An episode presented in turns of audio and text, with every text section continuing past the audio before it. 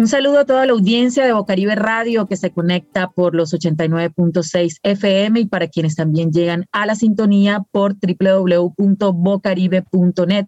También a quienes nos oyen por Radio Garden y desde luego quienes encuentran nuestro contenido en SoundCloud, donde están todos los capítulos de esta temporada de Visitantes 2021. Les habla Laura Señor en una nueva entrega de Visitantes, hoy con la compañía una vez más en la conducción de Alfredo González y nuestras dos invitadas quienes nos visitan de manera virtual desde Canadá. Se trata de Andrea Díaz Cardona y Celuna Fernández, creadoras de Macarena Podcast un podcast que en 10 capítulos narra la historia de una familia que llegó a la Macarena en el departamento del Meta en 1980 con un montón de sueños y con la idea de vivir de manera autosostenible en la selva. La historia que nos presenta este podcast sucede en una pequeña vereda cerca de Caño Cristales, una insignia del turismo en Colombia, este río multicolores que hace parte del Parque Nacional Natural en la Serranía de la Macarena que es pues también catalogado incluso como el río más hermoso del mundo, le llaman algunos. Y bueno, como dato curioso también eh, podemos ver un homenaje de, de, este lugar, de, de, Caño Cristales, en el billete de dos mil pesos. Así que si usted de pronto tiene un billete de dos mil pesos cerca, mírelo y en la parte de atrás puede ver eh, de, lo que estoy hablando, de, Caño Cristales.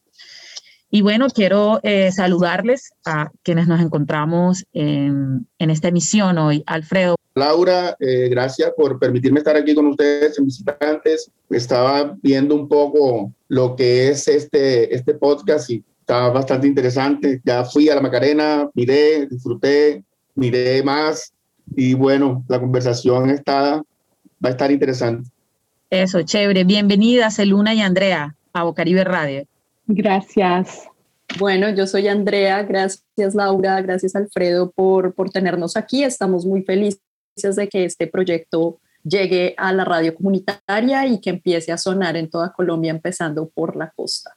Como dijimos un poco que íbamos a conversar, eh, es un diálogo, una conversación, ¿no? Acerca de este proyecto que parece, pues, un gran trabajo de memoria y de nostalgia. Eh, y estaba leyendo acá en, en la página, que fue Andrea la que de alguna manera se le dio por, por realizar este proyecto para mostrar algo que de lo que Celuna era parte. O sea, la, la, la, idea inicial, tengo, estoy viendo acá, que fue que descubrió y quedó enganchada. Me gusta eso, quedó enganchada con la, con la idea eh, de hacer podcast y sobre todo de un tema tan interesante como descubrir una historia detrás de todo esto que es la Macarena y detrás de esa historia unas vidas. Pues yo, yo lo diría, digamos que para hacer una historia larga, corta, lo diría como una feliz coincidencia. Entonces, eh, coincidió en un momento personal mío en el que yo estaba volcada a explorar en este formato. A mí, pues a lo que me dedico es a contar historias de no ficción, pero a lo que se refiere Alfredo, como que he dicho que cuando em, descubrí los podcasts quedé enganchada como por sus posibilidades narrativas, estéticas y de difusión, sobre todo porque pues tengo un interés porque las historias lleguen de verdad a todos los territorios y no se queden en los centros de poder. Y me parece que la radio y lo que ustedes hacen justamente con esta emisora permite eso, permite que llegue a territorios en donde el Internet todavía no es una realidad permanente y donde la televisión está de pronto de manera muy intermitente. Entonces yo estaba en ese momento, digamos, de mi vida de búsqueda profesional hacia los podcasts y estaba haciendo investigación sobre historias de personas que hubieran nacido en los años 80 como yo en Colombia, porque me parece que es una generación que fue determinada un poco por esa realidad social. Y en ese contexto me encuentro con Celuna, eh, las dos estábamos para ese momento viviendo en la misma ciudad en Canadá y las dos estudiábamos en la misma universidad.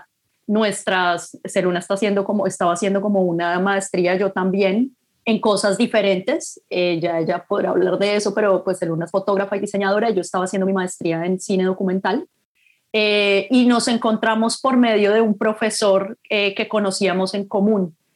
Y cuando yo encontré esta historia y entendí que, digamos, la historia de la familia, pues claro, quedé maravillada porque soy de Bogotá, no conocía Caño Cristales ni la Macarena, ni nunca había conocido a nadie que hubiese vivido en esa región directamente. Solo escuchaba lo que escucha la mayoría de la gente sobre el turismo y, el, y los temas de conflicto. Era como, sentía que tenía una información muy parcializada.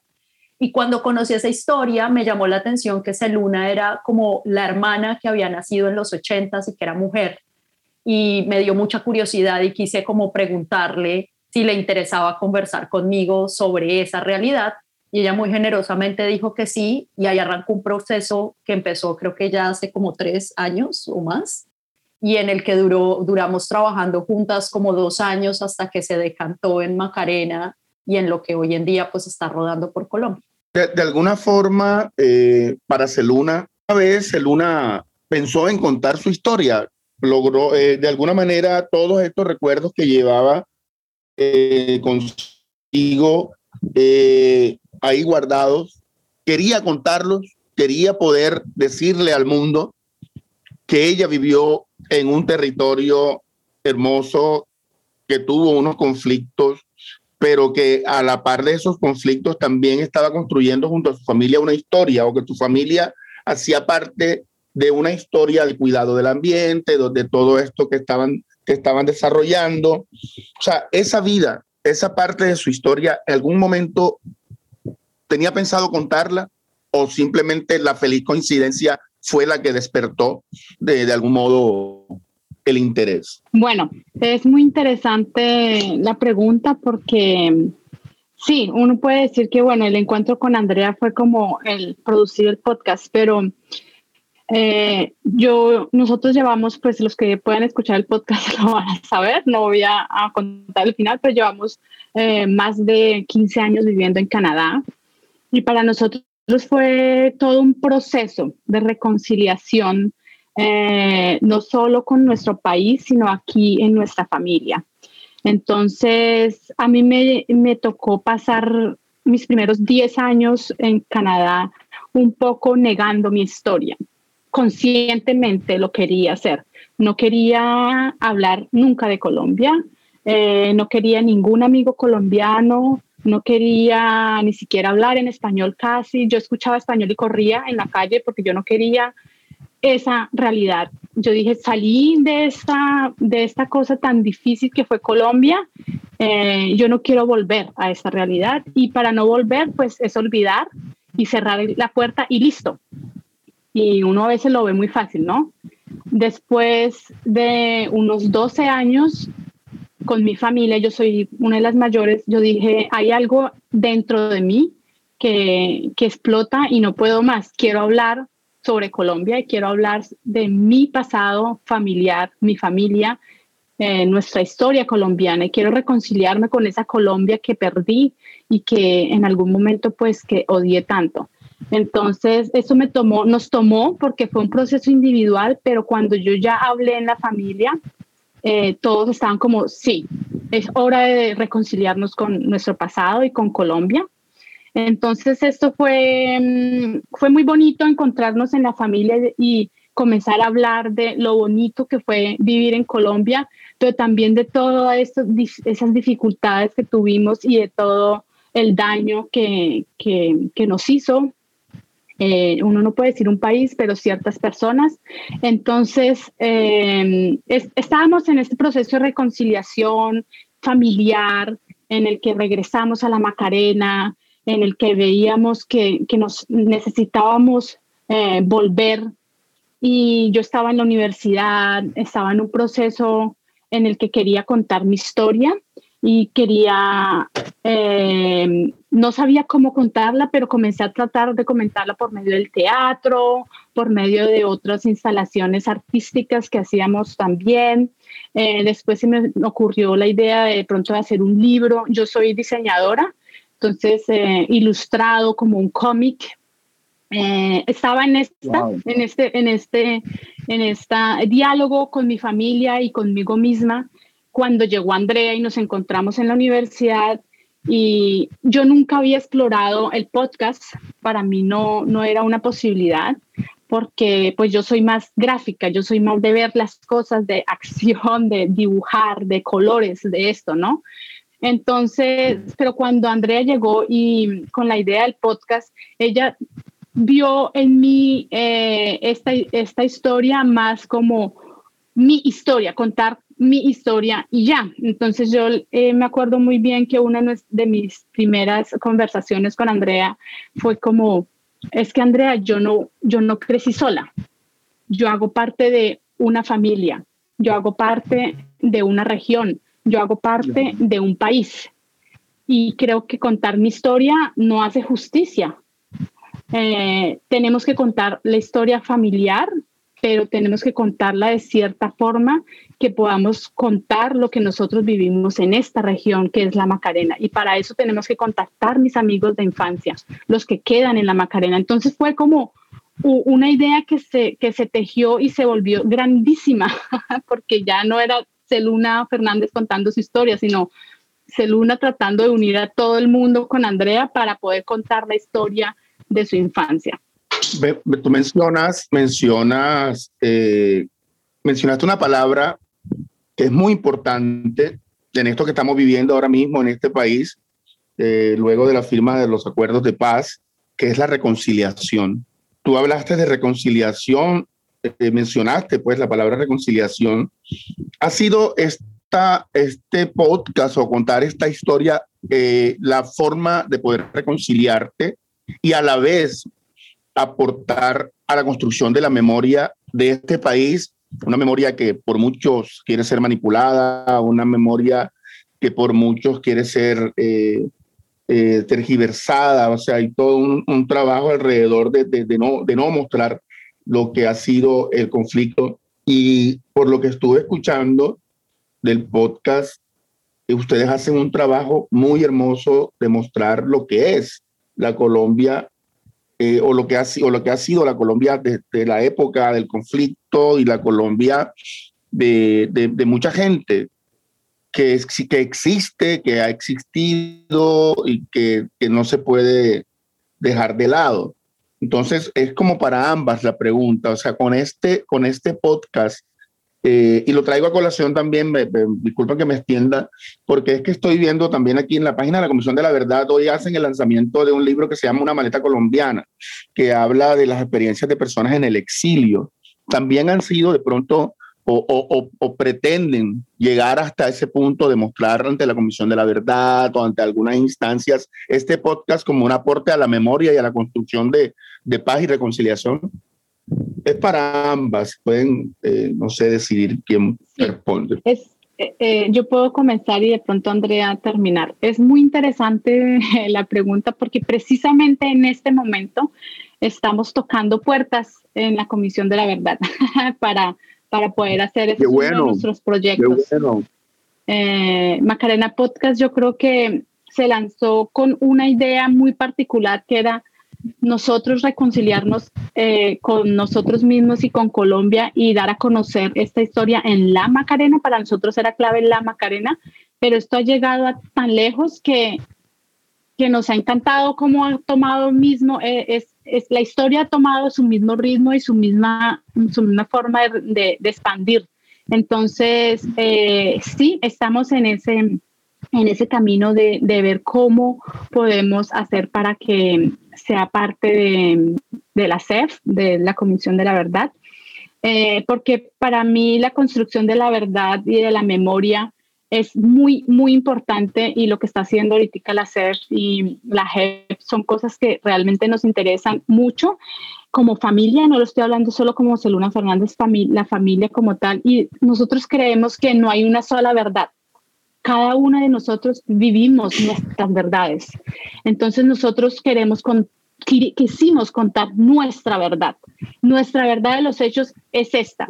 ¿Y cómo la, la, decidimos contarla? Pues la decidimos contar por medio de un podcast a nuestra manera. No hay nadie que nos diga cómo hacerlo o qué puede decir o qué no puede decir o cuidado con esto porque no, nosotros nos reunimos en familia con Andrea, con alguien profesional que nos decía, cómo hacer un podcast interesante, que no se quede tampoco en, un, en una grabación que se hizo en una familia y ya, y que no llegue lejos, sino que queríamos también con, con, con todo lo que Andrea mm, tiene como profesional de, de llegar a un producto final en el que sea interesante y no solo sea como la historia de esta familia en Caño Cristales y ya, sino que sea ese altibajo, que cada capítulo termina en algo interesante para comenzar otro, en, que son cosas muy difíciles cuando es tu historia y para ti es todo muy plano, es como, es que si pasó y listo, no hay nada interesante ahí. No, pues hay un ojo exterior que es Andrea en el que dice, sí, acá sí hay algo interesante. También en nuestro equipo de trabajo estuvo, que no lo presentamos, sino está en la entrevista aquí con nosotros, se llama José Peñarredón me molesta el nombre, casi no lo puedo decir su apellido, pero para él, él es muy importante el trabajo que hemos hecho porque él fue el que escribió los guiones con, con toda la colaboración de la familia y conmigo, pero él tenía este punto de vista, cómo contar esta historia narrativamente interesante, pero también nosotros cómo contar nuestra verdad sin filtros o con filtros que nosotros como familia queremos poner. ¿Sí me entiendes? Claro. No sé si Andrea quiere pues, continuar un poco. Andrea, claro, para un poco acerca de la misma pregunta. No, me parece que pues me, me parece muy importante que sea Luna justamente quien la responda por ser la protagonista. Eh, yo haría de pronto una claridad con lo de la CEF y es más como que nos gustaría de alguna manera mostrar por los canales de la CEF también que, que se están haciendo estos ejercicios de memoria. Eh, no es tanto como quizás que el, que el podcast sea un documento que la CEF vaya a tener en cuenta para su, para su informe, que además están prontos por terminar. Este año termina el, mandato de la Comisión de la Verdad. Entonces, solo como que haría esa precisión, que claro, es más como una alianza. Sentimos que somos personas distintas eh, apuntándole a lo mismo, ¿no? Visibilizar lo que ya Celuna bien describía. Eh, entonces, solo, solo como que haría esa precisión y, y, quizás también resaltar esto último que decía Celuna como de la colaboración. Este es un proyecto que siempre surgió desde la co-creación y surge también desde nuestra necesidad como personas que creamos digamos, en este caso José Luis, que, que trabajaba como en, en, los, en, la construcción de guiones conjunta con nosotras, eh, y conmigo, digamos, como creadores de historias, eh, esa reflexión acerca de, de, cómo nos relacionamos con quienes viven las historias. Y en lo personal, para mí era muy importante que fuera una co-creación. Yo no estaba interesada en llegar a que me contaran una mm. historia para yo luego decidir cómo mostrarla al público, sino que quería que ese ejercicio se hiciera de una manera eh, colaborativa y como bien señala Celuna, pues fue otra segunda feliz coincidencia que ella tuviese esta inquietud tan clara y tan determinada de, de, esta es una historia que refleja una realidad más grande y eso se volvió pues nuestra, nuestra ruta para todo el proyecto. Excelente, me parece, o sea, es que eh, esta historia es la historia de muchas familias es la historia de, quienes han vivido el conflicto y de quienes se han enfrentado a una realidad de este país que es necesario saber. Para llegar allá tuvieron que pasar muchas cosas. El encuentro con Celuna, eh, construir la historia, ir al lugar de la historia. ¿Cómo fue esa experiencia para construir la historia a partir de las realidades que, que, tuvieron que, que, visitar, que tuvieron que conocer? Bueno, eh, lo primero es decirte que claro, que yo estoy convencida que, que pues que la historia de todas las personas colombianas está inevitablemente tocada por el, por, pues, por el conflicto que lleva más de 60 años. Yo creo que es lo que siempre se ha dicho, ¿no? Como que el álbum familiar de cada persona colombiana seguramente en algún momento da cuenta de algo o de algún fenómeno que está relacionado con el conflicto. Entonces, sí, contar una historia de alguna manera es contribuir a contar esta historia colectiva que nos ha costado tanto tiempo, eh, esfuerzo y sufrimiento, ¿no? Eh, reconocer y contar, porque además no se ha terminado, ¿no? Es un conflicto que continúa. Entonces es una historia y una verdad que se sigue reconstruyendo. Eso como para, para enfatizar en lo que tú bien señalas de, de la colectividad de las historias o de la dimensión colectiva de las historias personales. En cuanto al proceso de producción, Eh, pues sí, básicamente surgió de este encuentro con Celuna. Tuvimos varias conversaciones las dos en las que fuimos entendiendo cómo queríamos eh, trabajar juntas y vino como un proceso más de conocimiento. Yo siento que entre Celuna y yo empezó a surgir una amistad al tiempo que surgía el proyecto. Y ella me iba conociendo y yo a ella en la medida en la que avanzábamos con el proyecto. Em, y lo que hicimos fue varias sesiones de conversaciones que grabábamos en un estudio.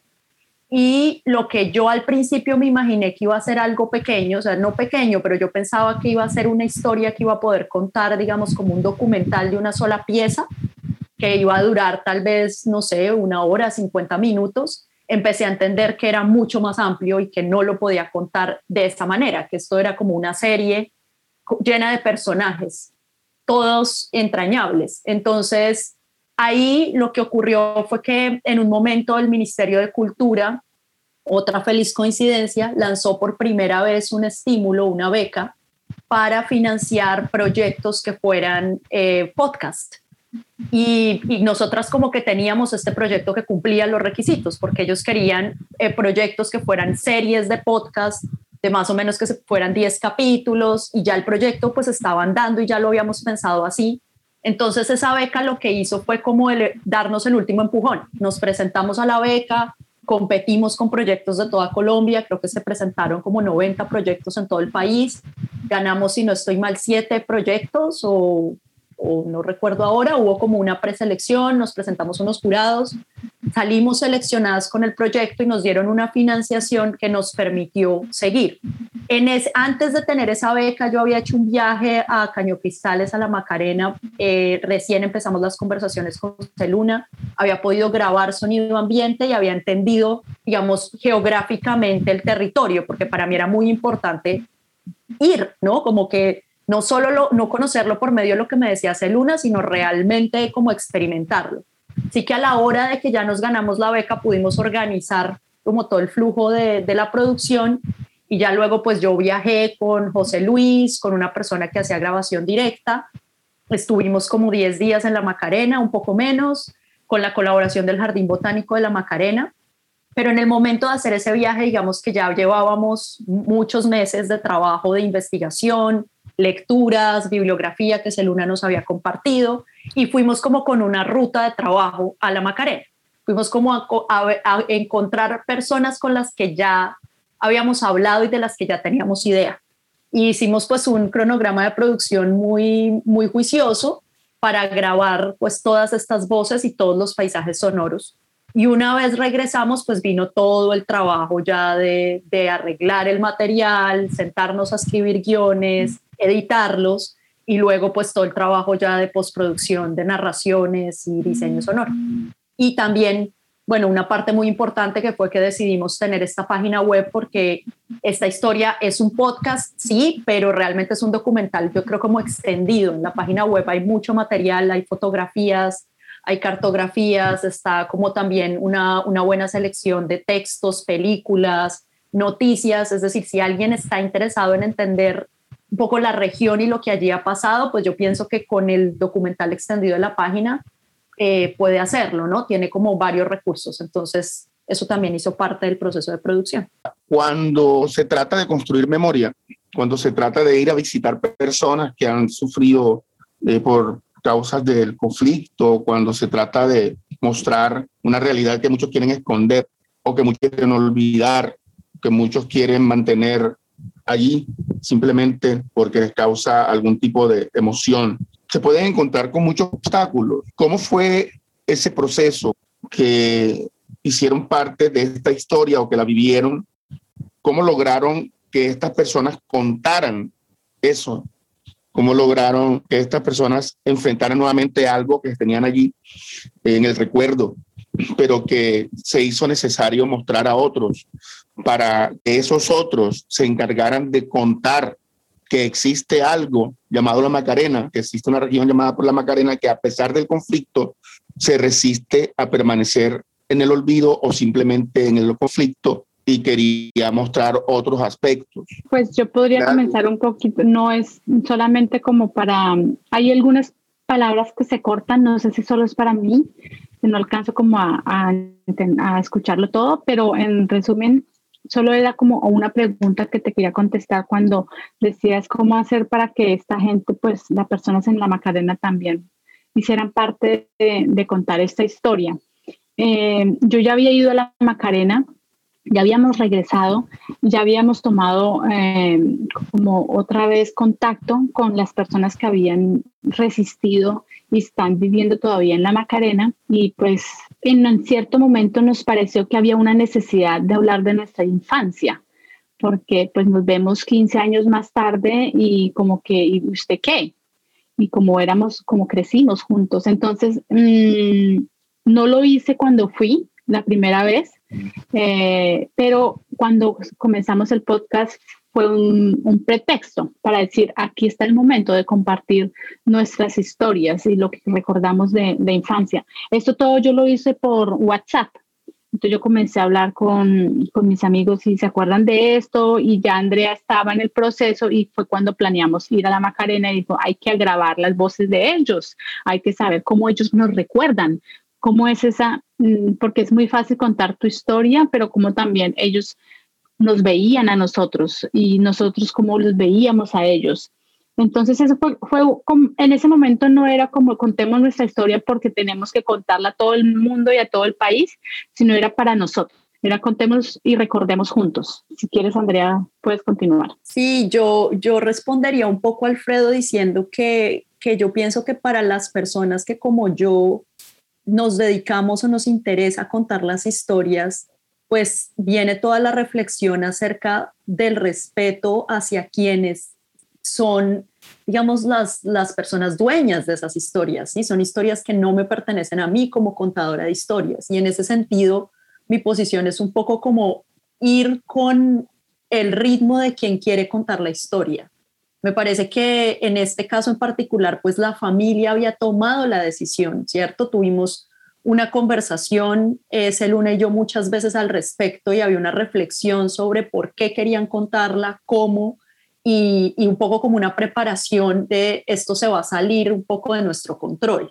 Y era la familia primero y luego agrandar esto a las, a las personas en la Macarena pero desde la historia de la familia. Digamos que ahí es importante precisar que no llegamos a preguntarle a cada quien por su historia personal ni a indagar por sus memorias familiares específicamente, sino un poco a partir de su relación con esta familia en particular, recordar el territorio y cómo los une, digamos, haber crecido juntos y los une, yo siento que un amor y una gran confianza mutua, pues querían es hacer parte del relato de esta familia. Entonces, ahí digamos que la tarea la hizo la familia, Celuna y su familia, porque era pedirle a sus amigos que hablaran un poco de su historia juntos. Y desde ese amor y ese respeto que se tienen, pues hacer ese ejercicio. Digamos que en mi caso y en el del el equipo de producción éramos más como un instrumento, una herramienta, si se quiere, ¿no? Hacíamos como ese puente posible, pero, pero la conversación casi que ocurría directamente entre ellos. Y otra, otro elemento que a mí me parece importante es el lugar. Digamos, siento que también a la hora de recordar la forma como se recuerda es muy importante e, y hay muchas prácticas que pueden ser agresivas o que pueden resultar en un cierto tipo de daño, incluso sin mala intención, ¿no? Entonces es distinto si uno llega y le pregunta a alguien algo sobre un hecho doloroso, victimizante de manera directa, y en un espacio quizás ajeno y, de una vez como con una grabadora en mano, ¿no? Yo siento que, estos procesos requieren de tiempo y ese es como un gran aprendizaje de Macarena. Son, si vamos a hablar de memoria eh, sobre el conflicto en un territorio, hay que tomarse el tiempo para hacer eso y para tomar decisiones de forma conjunta. Entonces, retomo lo del espacio diciendo que ir allá era importante. Eh, con los amigos de Celuna recordábamos en el territorio de la vereda de la Cachivera, paradas y sentadas en el patio en el que jugaban Jermis cuando eran niños y niñas. Y eso pues da un espacio diferente a que si nos encontramos en un, en un estudio de grabación y se encuentran con una persona que nunca han visto en su vida, ¿no? Eh, entonces sí, yo, yo como que reflexionaría o, o, llevaría la conversación hacia allá, como hacia la importancia más bien de reflexionar sobre la forma de hacerlo y sobre la, la confianza que hay que crear si se quiere, antes de grabar, ¿no? O sea, como que para mí la grabación fue como el resultado final de un proceso más largo que se venía surtiendo desde la distancia y gracias a la virtualidad. Entonces, el podcast en este país eh, desmemoriado y amnésico se puede convertir en esa herramienta que necesitamos para poder contar la memoria y mantenerla a través del tiempo, ¿no? Es, es un buen elemento, una buena estrategia para, para, sí, para lograr eso. ¿Crees posible?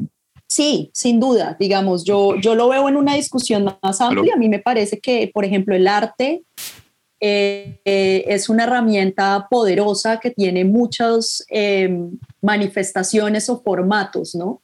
Y, y el, el, storytelling o las historias, la tradición oral, sobre todo, me parece que es un vehículo que permite que las sociedades eh, tramiten estos periodos tan dolorosos. Eh, entonces creo que es más amplio todavía, ¿no? Es como en las historias, el arte mismo nos permite encarar algo que humanamente es muy difícil de encarar porque es muy inhumano, ¿no? Eh, y el podcast en particular es una herramienta poderosa, digamos, porque nos permite crearla desde la distancia ¿cierto? Si yo quisiera hacer una película, pues es, es, más costoso y tengo que ir hasta allá inevitablemente, pero para hablar con alguien, digamos, y grabar una conversación como está ocurriendo ahora, pues no tenemos que estar en el mismo espacio. Sin embargo, me parece importantísimo como eh, hablar de que el podcast también tiene una limitante fuerte, digamos, el podcast es un formato creativo increíble, pero hay que hacerse la pregunta por la difusión y ahí creo que lo que ustedes hacen desde las emisoras comunitarias es súper importante y entonces eh, hay todo por hacer en alianza entre podcasting y emisoras, porque en un país como Colombia, donde la ruralidad es tan extensa y donde esa ruralidad, eh, pues en muchas ocasiones eh, enfrenta una precariedad muy dramática, en donde, como ya lo mencioné antes, no hay internet, por ejemplo, pues uno no puede pretender que los campesinos y las campesinas de las mil, del montón de veredas que hay, digamos, en el departamento del Meta, escuchen un podcast. Y es una responsabilidad también de quienes creamos los contenidos asegurarnos que lleguen a los canales a los que la gente tiene acceso, en este caso la radio. Entonces yo creo que así como la radio nos ha permitido, no, le ha permitido a este país educarse eh, décadas atrás y le ha permitido seguirse informando y seguir generando debate, hoy también le permite hacer memoria. Y el podcast creo que es una herramienta que si entra en alianza con la radio se puede potenciar mucho más. Em, eh, tenemos nuestra página web www.macarenapodcast.com. Allí, además de encontrar todos los capítulos de la serie sonora, encuentran, eh, digamos, el material extendido y documental de esta historia y un poco de la Macarena como territorio. Estamos en todas las plataformas para podcast, SoundCloud, Spotify, Apple Podcast, Google Podcast, eh, y allí pues nos pueden encontrar como Macarena Podcast. Eh, en las redes sociales también, arroba Macarena Podcast en Facebook, Twitter e Instagram. Y como les contamos, pues el 22 de abril cumplimos un año de estar rodando por el, por el mundo sonoro y quisimos celebrarlo entrando a la radio y a la radio comunitaria. Entonces, pues como tú ya bien lo dijiste, desde el 29 de abril sonaremos en Bocaribe Radio eh, y también pues estaremos disponibles en la página web de la emisora y luego de Bocaribe esperamos eh, empezar a sonar en, en todas las emisoras comunitarias de Colombia. Bienvenidos a Macarena Podcast, la historia de un microcosmos remoto que refleja la complejidad de Colombia. En esta serie documental de 10 capítulos, narrados por sus protagonistas y llenos de animales silvestres, rincones paradisiacos, bombardeos, juegos infantiles y un amor libre, les contamos cómo es nacer, crecer y morir en un lugar tan hermoso como peligroso. Yo, yo quisiera, eh, ya para terminar, pues, era si pueden este podcast, aparte de la radio comunitaria, que obviamente va a sonar y se, se espera que suene en muchos lugares, también ser utilizado por muchas organizaciones que en este país están trabajando construcción de memoria y de qué forma pueden contactarlas a ustedes para entrar en contacto y, con, y, y, conocer un poco más de... Mm, sí, claro, pues la verdad, la idea, como lo decía Andrea, eh, a partir del 22 que cumplimos un año de haber lanzado Macarena Podcast, es que se escuche y queremos llegar a la radio para que esto no se escuche solo en Internet, pero como mm, Alfredo mencionas, eh, cómo contactarnos si quieren, no sé, hemos sido contactadas, por ejemplo, por universidades para hacer eh, pequeñas em, eh, charlas con estudiantes sobre el podcast o también pueden ser identidades que quieran construir em, memoria. La página web es el mejor medio. Ahí saben, contáctenos, tenemos el, el correo de nosotras, eh, pues del, del, proyecto donde nosotras tenemos acceso todo el tiempo y contestamos cada vez que podemos, muy, muy juiciosas, una vez al menos por semana, vemos los correos y ahí estamos pendientes. Nosotras, como Andrea y Celuna, estamos como liderando la cosa de llegar a más oídos que todo el mundo, pero como familia, mi familia mm, Fernández Cortés, queremos que esto sea un ejemplo de memoria histórica, pero al mismo tiempo de no repetición y también de solidaridad con todas estas otras historias que cada vez vemos em, que son espejos de, de, nuestra historia en Colombia. Entonces queremos que realmente llegue más allá, no solo que se escuche, sino que también haga parte de algo más importante que es construcción de, de esta memoria histórica, de esta verdad que, queremos tanto en Colombia. Entonces, están bienvenidos a todas las personas a contactarnos por medio de la página de internet eh, y nosotros eh, vamos a, contestar y dependiendo del proyecto, dependiendo de la iniciativa, los tiempos que tengamos también, Macarena Podcast no muere aquí, sigue viviendo y esa es la idea. Entonces, solo la cuña, ¿no? Para decir el correo. es hola arroba macarenapodcast.com o también nos pueden escribir a macarenapodcast.gmail.com y les recuerdo que la página web es www.macarenapodcast.com. Para las personas que no tengan acceso a Internet o no les sea fácil escribir un correo y están en algún grupo de WhatsApp eh, de la emisora, pues nos dejan por favor saber por esos canales y, y de alguna manera nos comunicamos también vía telefónica agradecer a Andrea y a Celuna por este bonito trabajo de memoria que ayuda a construir un país que la busca incesantemente. Muchos éxitos en la, en la reproducción de este podcast, de este podcast que, que logre llegar a mucha gente y que mucha gente logre replicar esto para poder mantener viva la memoria de este país. Muchas gracias por estar en Visitantes Gracias a ustedes, muchas gracias Alfredo por el tiempo, Laura también por toda la, por toda la logística, el tema técnico. Eh, gracias a Bocaribe por recibir a Macarena y larga vida a los relatos sonoros, a las radios comunitarias y a nuestra tradición oral. Eran los años 80 y dos colombianos hacían de todo para sobrevivir en un sistema del que no querían hacer parte. Así que tomaron una decisión muy, muy radical. Me pesaba, me pesaba el mundo, me pesaban las costumbres. Él era como un perrito a cuadros. Siempre fue un, intelectual eh, descreído de, las, de las cosas que lo, que lo encasillaban cómo se encuentran y por qué toman una decisión tan radical que cambiaría su historia y la de una región. Vivían por ahí, vivían sin camisa y vivían por ahí sin zapatos, ellos vivían, vivían, no se enfermaban. Macarena Podcast es una serie documental en la que se explora un microcosmos remoto que refleja la complejidad de Colombia. Colombianas y colombianos. Es que él ha prometido mano dura. En el campamento había mujeres, incluidos menores de edad. Noticia muy importante en Colombia, ha ganado el no. En 10 capítulos llenos de animales silvestres. Y vi el tigre. Yo me quedé absorta de ver la belleza de ese animal. Rincones paradisiacos. Como un lugar donde te puedes conectar contigo mismo. Y eso cuando yo iba, eso era una belleza bombardeos. La verdad sentía que, que, la onda me pegaba en la cara. Juegos infantiles y un amor libre. Es que ese tipo de nuestra vida, ¿no?